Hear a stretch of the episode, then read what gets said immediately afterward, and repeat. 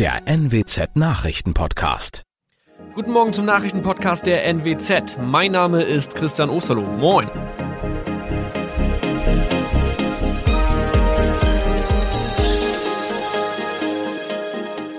Und das sind unsere regionalen Nachrichten am Morgen. Die Grünen wollen Moorstraße in Oldenburg umbenennen. Viereinhalb Jahre Gefängnis für Falschgoldhandel. Und Landkreis Kloppenburg meldet ersten Omikron-Fall. Der Name Moorstraße könnte laut den Oldenburger Grünen rassistisch aufgefasst werden. Deshalb fordern diese eine Umbenennung. Die Straße wurde allerdings nach Hermann Moor benannt, einem der ersten Siedler in der Gegend. Um Missverständnisse auszuschließen, beantragen die Grünen eine Änderung in Hermann Moor Straße. Dann müssten alle Anwohner ihre neue Adresse in ihren Pässen angleichen. Außerdem müssten Polizei, Feuerwehr, Rettungsdienste und Anbieter von Navigationssystemen informiert werden. Die Stadtverwaltung schlug vor, ein Zusatzschild mit Informationen zur Person Hermann Mohr anzubringen. So könne man alle Irritationen beseitigen.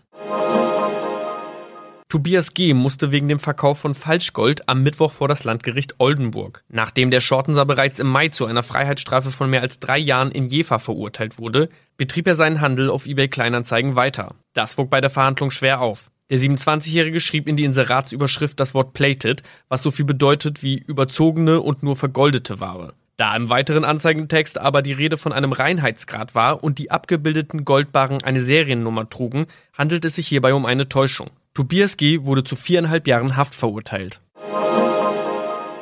Ein weiterer Fall der neuen Omikron-Variante ist am Mittwoch im Nordwesten bekannt geworden. Der Kreis Kloppenburg bestätigt, dass eine Frau bei ihrer Rückreise aus Südafrika am Hamburger Flughafen positiv getestet wurde. Sie befindet sich weiterhin in Hamburg in Quarantäne. Da die Frau im Landkreis Kloppenburg lebt, sei auch das Gesundheitsamt Kloppenburg für diesen Fall zuständig. Zuvor gab es bereits bestätigte Omikron-Fälle in der Wesermarsch und im Kreis Leer. Das waren unsere Nachrichten aus der Region. Weitere aktuelle News aus dem Nordwesten finden Sie wie immer auf NWZ Online. Und Aktuelles aus Deutschland und der Welt hören Sie jetzt von unseren Kollegen aus Berlin. Vielen Dank und einen schönen guten Morgen. Ich bin Benjamin Kloß und das sind heute unsere Themen aus Deutschland und der Welt. Jetzt oder nie, wer mit Briefwahl wählen möchte, sollte schnell sein. Corona-Entschädigungen bald nicht mehr für Ungeimpfte und ein beliebtes Urlaubsziel mehr. Thailands Hauptstadt will wieder Touristen reinlassen. In wenigen Tagen wählen wir einen neuen Bundestag. Für die einen gehört da der Gang ins Wahllokal wie selbstverständlich zu einem Wahlsonntag dazu. Andere geben ihre Stimme lieber per Briefwahl ab. Und in diesem Jahr sogar so viele wie noch nie. Nur kann man jetzt überhaupt noch Briefwahl beantragen oder ist es zu spät? Der Kollege Thomas Bremser weiß mehr. Thomas, ich muss ja die Briefunterlagen erst beantragen, die werden mir dann zugeschickt. Bis wann sollte ich die denn zurückschicken, um sicherzugehen, dass sie rechtzeitig ankommen? Ja, der Bundeswahlleiter nennt tatsächlich den heutigen Mittwoch als Termin. Dann könne man ganz, ganz sicher sein, dass die Unterlagen rechtzeitig ankommen beim Wahlamt. Tun sie das nicht, dann sind die Stimmen natürlich verloren. Aber die Post ist vorbereitet und erkennt ja die Unterlagen am Briefumschlag. Die Briefe sollen besonders schnell bearbeitet werden. Also in vielen Fällen dürfte es auch reichen, den Brief noch morgen oder Freitag Freitag einzuwerfen. Aber was ist, wenn ich noch keine Briefwahlunterlagen beantragt habe? Das wird ja dann ziemlich knapp. Ja, aber es ist nicht ganz unmöglich. Ich kann die Unterlagen auch persönlich abholen beim Wahlamt oder einer Briefwahlstelle und sie dann auch gleich dort abgeben. Das ist möglich bis Freitag 18 Uhr. Aber ich sollte online vorher gucken nach den Öffnungszeiten. Ich muss dann meinen Personalausweis oder Reisepass mitbringen. Wenn ich Sonntag direkt zum Wahllokal gehen möchte, was muss ich da beachten? Also ich muss mich auf jeden Fall ausweisen können mit Perso oder Reisepass. Die Wahlbenachrichtigung brauche ich nicht unbedingt. Ich muss zu dem Wahllokal, das auf meiner Benachrichtigung steht. Ich bekomme dann den Wahlzettel, kann meine zwei Kreuze machen. Nochmal zur Erinnerung, die erste Stimme bekommt der Direktkandidat in meinem Wahlkreis, der in den Bundestag einziehen möchte. Die zweite Stimme bekommt die Partei, die nach meinem Wunsch stark vertreten sein soll im Bundestag. Denn der wählt am Ende ja den Kanzler. Kanzler oder die Kanzlerin. Was ist eigentlich, wenn ich am Freitag oder am Samstag krank werde oder zum Beispiel in Quarantäne muss, kann ich da trotzdem noch wählen? Ja, in Ausnahmefällen, wie wenn ich eben krank werde, kann ich die Briefwahlunterlagen noch am Wahlsonntag beantragen bis 15 Uhr. Ich sollte dann eine Bevollmächtigung schreiben für jemanden, der dann die Unterlagen abholt im Wahlamt. Das ist am Sonntag auch geöffnet. Am besten mit Krankschreibung und Kopie des Personalausweises. Und dann kann ich zu Hause wählen und derjenige sollte die Unterlagen dann im Wahlamt abgeben bis 18 Uhr. Wer zahlt mein Gehalt, wenn ich in Quarantäne muss? Bisher war die Antwort einfach der Staat. Für ungeimpfte soll das bald aber nicht mehr gelten. Sie sollen keine Entschädigung für Verdienstausfälle mehr kriegen, wenn sie etwa als Kontaktperson in Quarantäne müssen, und zwar spätestens ab dem 11. Oktober. Das sieht zumindest laut Medienberichten ein erster Entwurf vor. Heute, an diesem Mittwoch, wollen die Gesundheitsminister der Länder über eine möglichst einheitliche Linie beraten, denn in einigen Ländern gilt das alles schon. Kollegin Zoe Tazzovali ist bei mir. Guten Morgen, Zoe. Schönen guten Morgen. Wie wahrscheinlich ist denn eine bundesweit einheitliche Regelung? Ich würde sagen, sehr wahrscheinlich, denn in Baden-Württemberg gilt das auch schon. Rheinland-Pfalz will Ungeimpften ab dem 1. Oktober, also ab nächsten Freitag, keinen Lohnersatz mehr zahlen, wenn sie in Quarantäne müssen. In NRW soll das zehn Tage später eingeführt werden und auch Bremen hat schon konkrete Pläne. Diese Regelung ist im aktuellen Infektionsschutzgesetz eigentlich ja auch schon geregelt. Da steht drin, der Anspruch entfällt, wenn man eine Quarantäne durch eine Corona-Impfung hätte vermeiden können. An diesen Plänen gibt es ja schon seit Wochen viel Kritik, unter anderem von den Gewerkschaften. Was genau wird da kritisiert? Ein Stopp der Lohnfortzahlung ist wie eine Impfpflicht durch die Hintertür, sagen DGB und Verdi. Impfen soll freiwillig bleiben, fordern sie, so wie es die Politik versprochen hat. Auch der IG Metall gefallen diese Pläne nicht. NRW-Chef Knut Giesler glaubt, dass ein Ende der Lohnfortzahlung vor allem zu Konflikten in den Betrieben führen wird.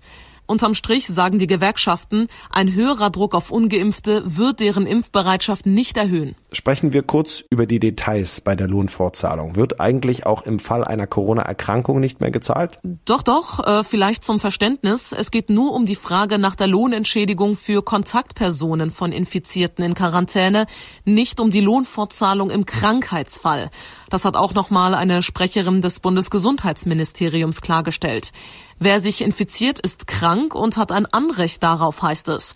Erkrankt also ein Beschäftigter an Corona, wird weitergezahlt, auch bei ungeimpften. Wer zahlt eigentlich die Entschädigung? Das läuft so ab, der Arbeitgeber muss in Vorleistung gehen, wenn ein Mitarbeiter in Quarantäne muss und nicht arbeiten kann. Anders geht das nicht. Dann muss der Arbeitgeber einen Antrag stellen und bekommt das Geld schließlich vom Staat zurück. Aber Wer sechs Wochen ausfällt, wird komplett entschädigt. Ab der siebten Woche gibt's nur 67 Prozent. Maximal aber auch nur 2016 Euro, wenn jemand einen ganzen Monat ausfällt. Gute Nachrichten für alle Reisehungrigen. Die gibt's aus Thailand. Die Hauptstadt Bangkok wird sich voraussichtlich im November wieder für den internationalen Tourismus öffnen. Um wieder Besucher zu empfangen, müssen allerdings mindestens 70 Prozent der Einwohner einen vollständigen Impfschutz haben. So zitiert die Zeitung Bangkok Post den örtlichen Gouverneur. Derzeit seien allerdings erst 42 Prozent der Bürger doppelt geimpft. Aus Bangkok ist uns jetzt Carola Frenzen zugeschaltet. Carola, wie wahrscheinlich ist es, dass Bangkok sich wirklich im November für Besucher öffnet? Ist das Impftempo da so hoch?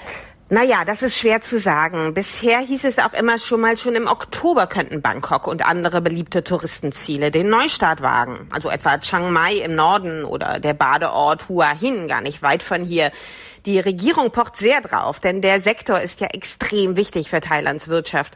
Aber die Strategie ist auch schon länger, eine Herdenimmunität in den betroffenen Regionen zu erreichen. Und das heißt eben, mindestens 70 Prozent der Bevölkerung sollen vollständig geimpft sein. Zwar läuft die Impfkampagne mittlerweile, aber doch nicht so schnell wie erhofft. Dennoch denke ich, dass November für Bangkok eine relativ realistische Einschätzung ist. Falls ich jetzt überlege, im Winter nach Bangkok zu reisen, wie streng oder locker sind da die Corona-Regelungen in der thailändischen Hauptstadt?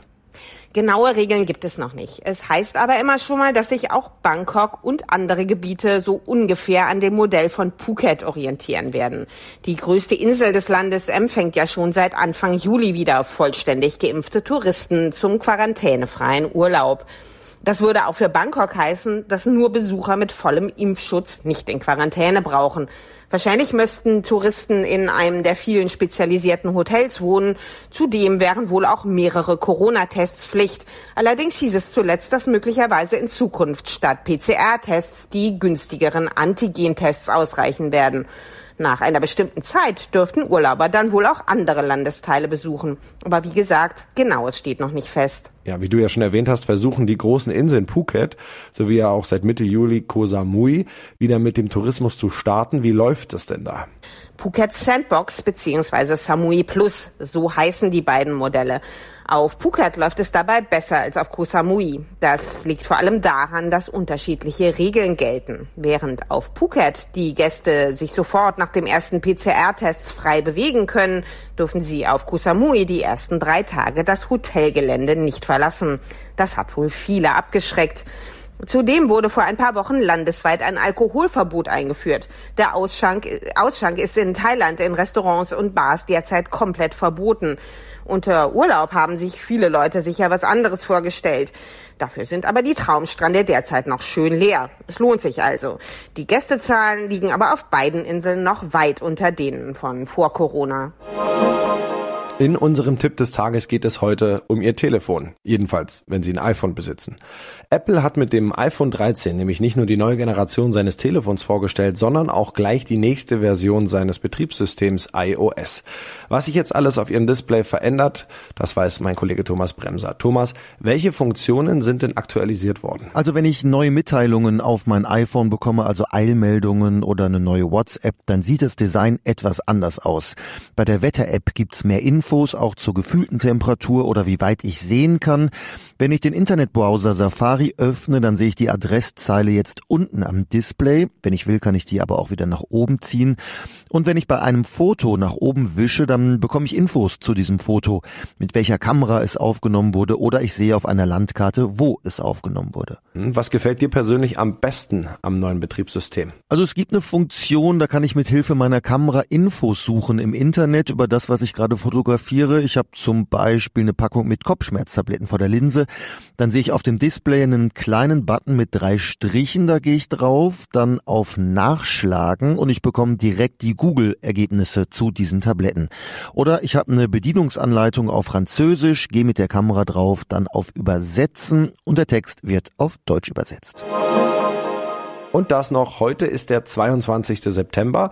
Unter J.R.R. Tolkien-Fans ist er aber besser bekannt als der Hobbit-Tag. Denn die beiden Hauptfiguren des Buch- und Filmklassikers Herr der Ringe, Bilbo und Frodo Beutlin, haben am 22. September Geburtstag. Bodo wird am Anfang der Geschichte 111 Jahre alt und sein Vetter Frodo gerade mal 33. Ich sage gerade mal, weil die Hobbits langsamer altern als wir normalen Menschen. Mit 33 gehört man im Auenland nämlich noch offiziell zu den Jugendlichen.